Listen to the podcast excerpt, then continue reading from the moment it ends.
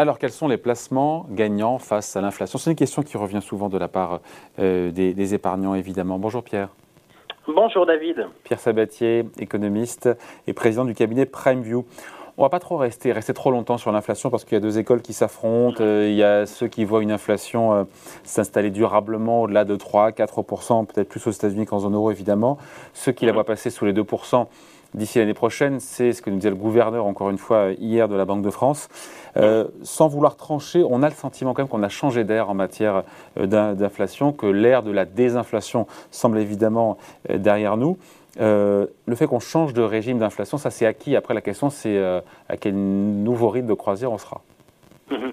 Alors, vous connaissez notre point de vue sur le sujet, puisqu'on l'évoque souvent ensemble. nous, nous faisons partie euh, de la, des observateurs qui estimant que l'inflation sera entre guillemets temporaire, même si effectivement elle commence à durer, pour des raisons d'ordre structurel essentiellement liées au vieillissement et au fait que, grosso modo, l'inflation actuelle, elle plus, euh, elle, capte plus du pouvoir d'achat des ménages qui les rendront, qui rendront leur consommation plus difficile à, l'avenir et qui font que, ben, d'une certaine manière, plus l'inflation perdurera, plus la croissance aura du mal à se maintenir à des niveaux qui seront euh, corrects et, concrètement, il y a une forme de boucle de rétroaction qui fait que plus l'inflation durera, plus la croissance ralentira et de fait, on pourra, ça ne pourra pas durer éternellement. Bon, mais ça, ça mais à supposer qu'on ait ce qui est quand même assez plausible, 2 à 3 d'inflation euh, en Europe dans les prochaines années, peut-être entre 3,5, 4,5 aux États-Unis, en tout cas pour l'Europe, ça sera entre 2 et 3. Qu'est-ce que, hum, historiquement, est-ce qu'on a déjà, bon après je ne sais pas si regarder le passé euh, éclaire euh, pour autant le futur, mais euh, historiquement, il y a des classes d'actifs, encore une fois, actions, immobiliers, pétrole, or, bitcoin, alors pas le mhm. bitcoin, mais historiquement, voilà, qui sont plus ou moins gagnantes, plus ou moins perdantes face à l'inflation. Une inflation qui soit entre 2 et 3 alors, dans un scénario où l'inflation s'installerait à des niveaux qui sont plus élevés qu'au cours des 10, 15, 20, 30 dernières années, mm. euh, effectivement, là, en l'occurrence, ça aura un impact assez fort sur l'allocation d'actifs. Il est évident que bah, le caractère inflationniste, l'inflation, c'est l'augmentation des prix, et naturellement, les producteurs de matières premières sont ceux qui en bénéficient en premier. Et donc, évidemment, l'actif qui, qui, euh, qui jouit le plus d'un environnement inflationniste, c'est essentiellement les prix des matières premières, donc pétrole, matières premières industrielles, etc., qui font que, ben, naturellement, euh, c'est elles qui bénéficient le plus de l'augmentation euh, de l'augmentation globale des prix, puisque naturellement cette augmentation globale des prix, elle vient de l'augmentation en fait des, des, biens de première nécessité que sont les matières premières. Donc évidemment, l'actif qui jouit le plus d'un environnement inflationniste, c'est ce sont les matières premières énergétiques, celles qui sont consommées, énergétiques, industrielles, mais aussi, vous l'évoquiez tout à l'heure, de manière peut-être un peu plus surprenante pour certains, euh, ces, ces périodes-là ont toujours été plutôt favorables à l'or. Hein, enfin, je vous coupe un peu, mais acheter du pétrole à, à 85 dollars, voire plus, euh, le Brent, acheter des matières premières qui sont ultra valorisées, c'est pas un petit peu trop tard, là, non? Alors, euh, on va revenir sur notre point de vue initial, c'est qu'en fait, nous ne souscrivons pas au fait que nous rentrons dans un cycle inflationniste durable. Donc non, nous, on vous dirait, il n'est pas temps d'acheter des matières premières à ce niveau-là. Mais si vous êtes convaincu que nous rentrons dans un cycle inflationniste, eh bien les prix des matières premières continueront d'augmenter. Nous, nous, nous, ne souscrivons pas à ça, mais historiquement, dans les périodes dans lesquelles en fait on a une inflation véritablement qui est dans les tuyaux et qui s'auto-alimente et qui, est de, qui devient durable, là naturellement les matières Je vous parle de 2 à 3 je ne suis pas sur du 5-7 parce que certains experts vous disent voilà l'inflation va continuer à exploser. Si on était sur 2-3 encore une fois de rythme d'inflation par an sur les prochaines années, qu'est-ce qu'on fait encore une fois en termes d'allocation d'actifs, encore une fois immobilier, actions, or ou j'en oublie un? Alors, euh, l'or a plutôt tendance à, bien se comporter pour une raison toute simple, c'est que euh, si on a une inflation à 2 à 3 euh, ça va conditionner, il faut se poser la question en fait du niveau de taux d'intérêt, hein, les taux d'intérêt que vont vous rémunérer les obligations. Et qu'est-ce qui se passe? Il se passe qu'il est peu probable que les taux, alors si les taux remontent, comme c'est le cas aujourd'hui, ils peuvent continuer à monter, mais il est très peu probable que les taux remontent à des niveaux qui seront des taux longs à 2 à 3% notamment en Europe. Hein, on part de zéro, je rappelle. Donc c'est très très peu probable de revoir les taux longs à 2 à 3% Ça veut dire quoi? C'est-à-dire si vous avez des taux, par exemple, qui s'installent à 1% durablement et une inflation à 2 à 3% c'est-à-dire que les taux réels, donc les taux réels sont négatifs. Et ça, c'est foncièrement favorable aux métaux précieux pour une raison toute simple. Quel intérêt vous auriez pour un investisseur à acheter des obligations d'État lorsqu'on a une inflation à 2 à 3% par rapport, euh, alors même que bah, le niveau de la monnaie euh, adossé à cette obligation d'État peut évoluer de manière défavorable, en gros, l'attractivité des obligations. Je comprends, juste, pardon, je vous coupe, Pierre, je comprends l'idée. Maintenant, si on, on l'applique aujourd'hui, on a des taux d'intérêt réels qui n'ont jamais été autant négatifs, avec, je sais pas, le 10 ans français qui est à 0,2%, une inflation qui est à 3,5%, euh, pire encore en zone euro, puisqu'on a 5% d'inflation. Ça bénéficie pas alors que je sache, puisqu'on est autour de 1800 dollars? Oui, mais déjà, un, ça n'a pas baissé. C'est-à-dire que dans, un, dans une période dans laquelle les actifs risqués ont quand même, se sont très très bien comportés, on aurait pu penser que les métaux précieux qui correspondent à une valeur relique, hein, grosso modo, hein, à, un actif refuge, aient tendance à, à, décrocher substantiellement. Or, qu'est-ce qu'on voit? C'est que bah, les, métaux précieux ne font rien depuis longtemps. Donc là, on sort progressivement de l'effet rattrapage issu des crises sanitaires au départ. Donc on a été porté par véritablement cette embellie associée à la reprise liée au choc initial.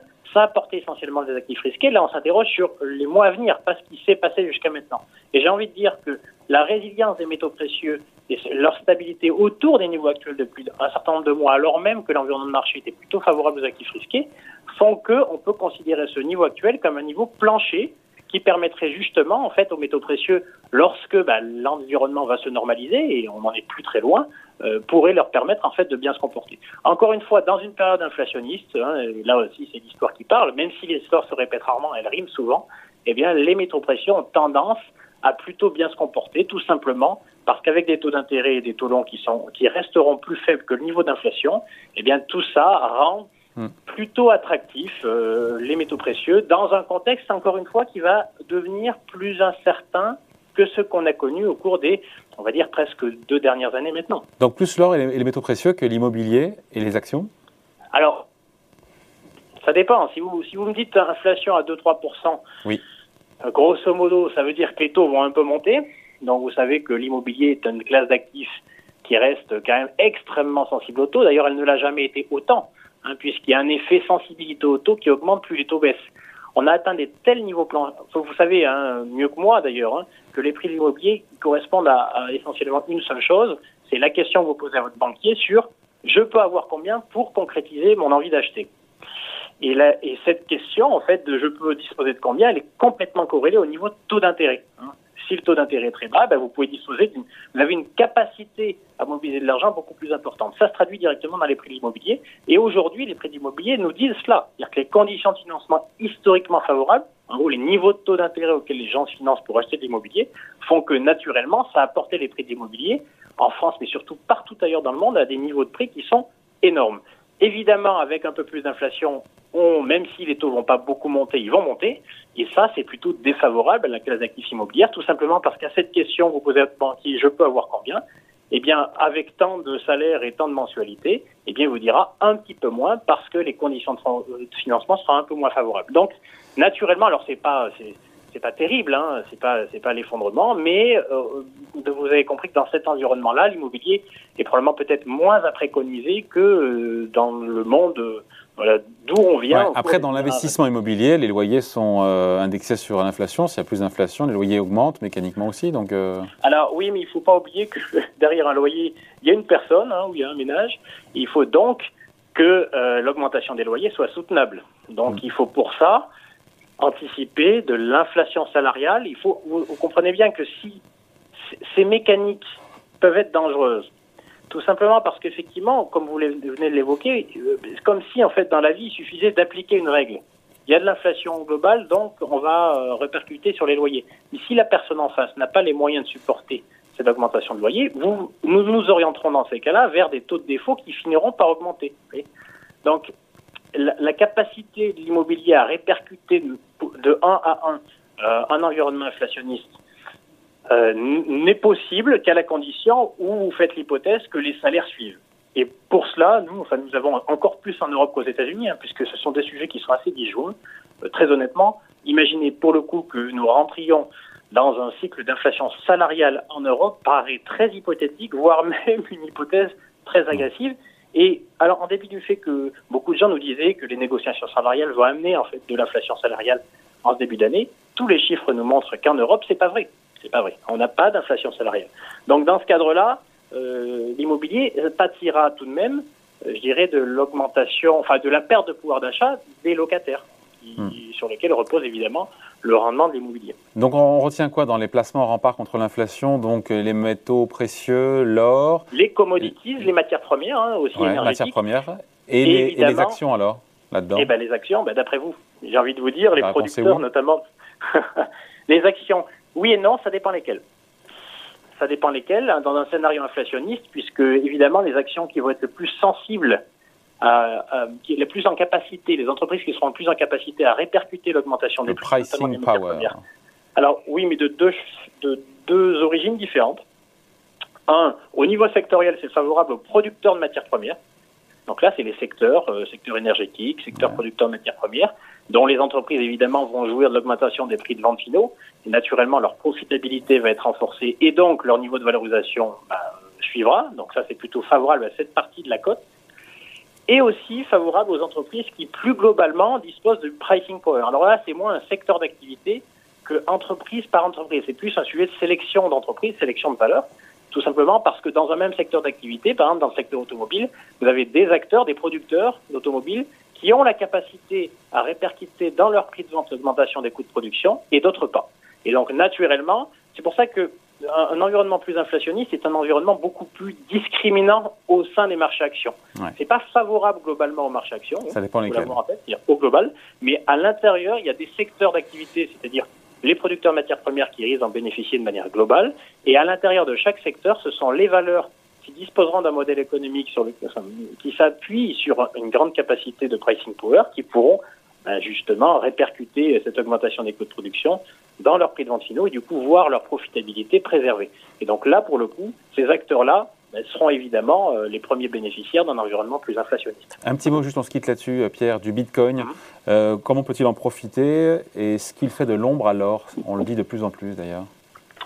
Alors notre point de vue, on ne sent pas de copains mais c'est pas grave, c'est que c'est pas le cas. Dire que l'or se comporte comme un actif risqué, comme une action, donc qui bénéficie de conditions de marché, en gros qui monte lorsque les conditions de marché sont plutôt favorables aux actifs risqués et qui baisse lorsque c'est moins le cas.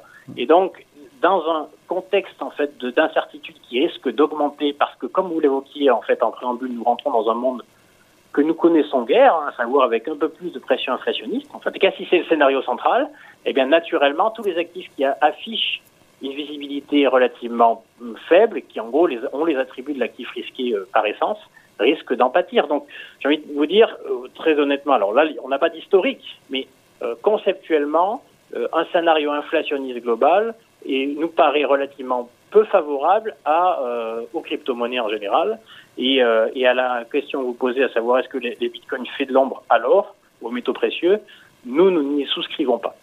Bon, voilà, merci beaucoup. Explication et point de vue signé Pierre Sabatier, économiste et président du cabinet PrimeView. Merci Pierre. Merci David. Salut. Thank you.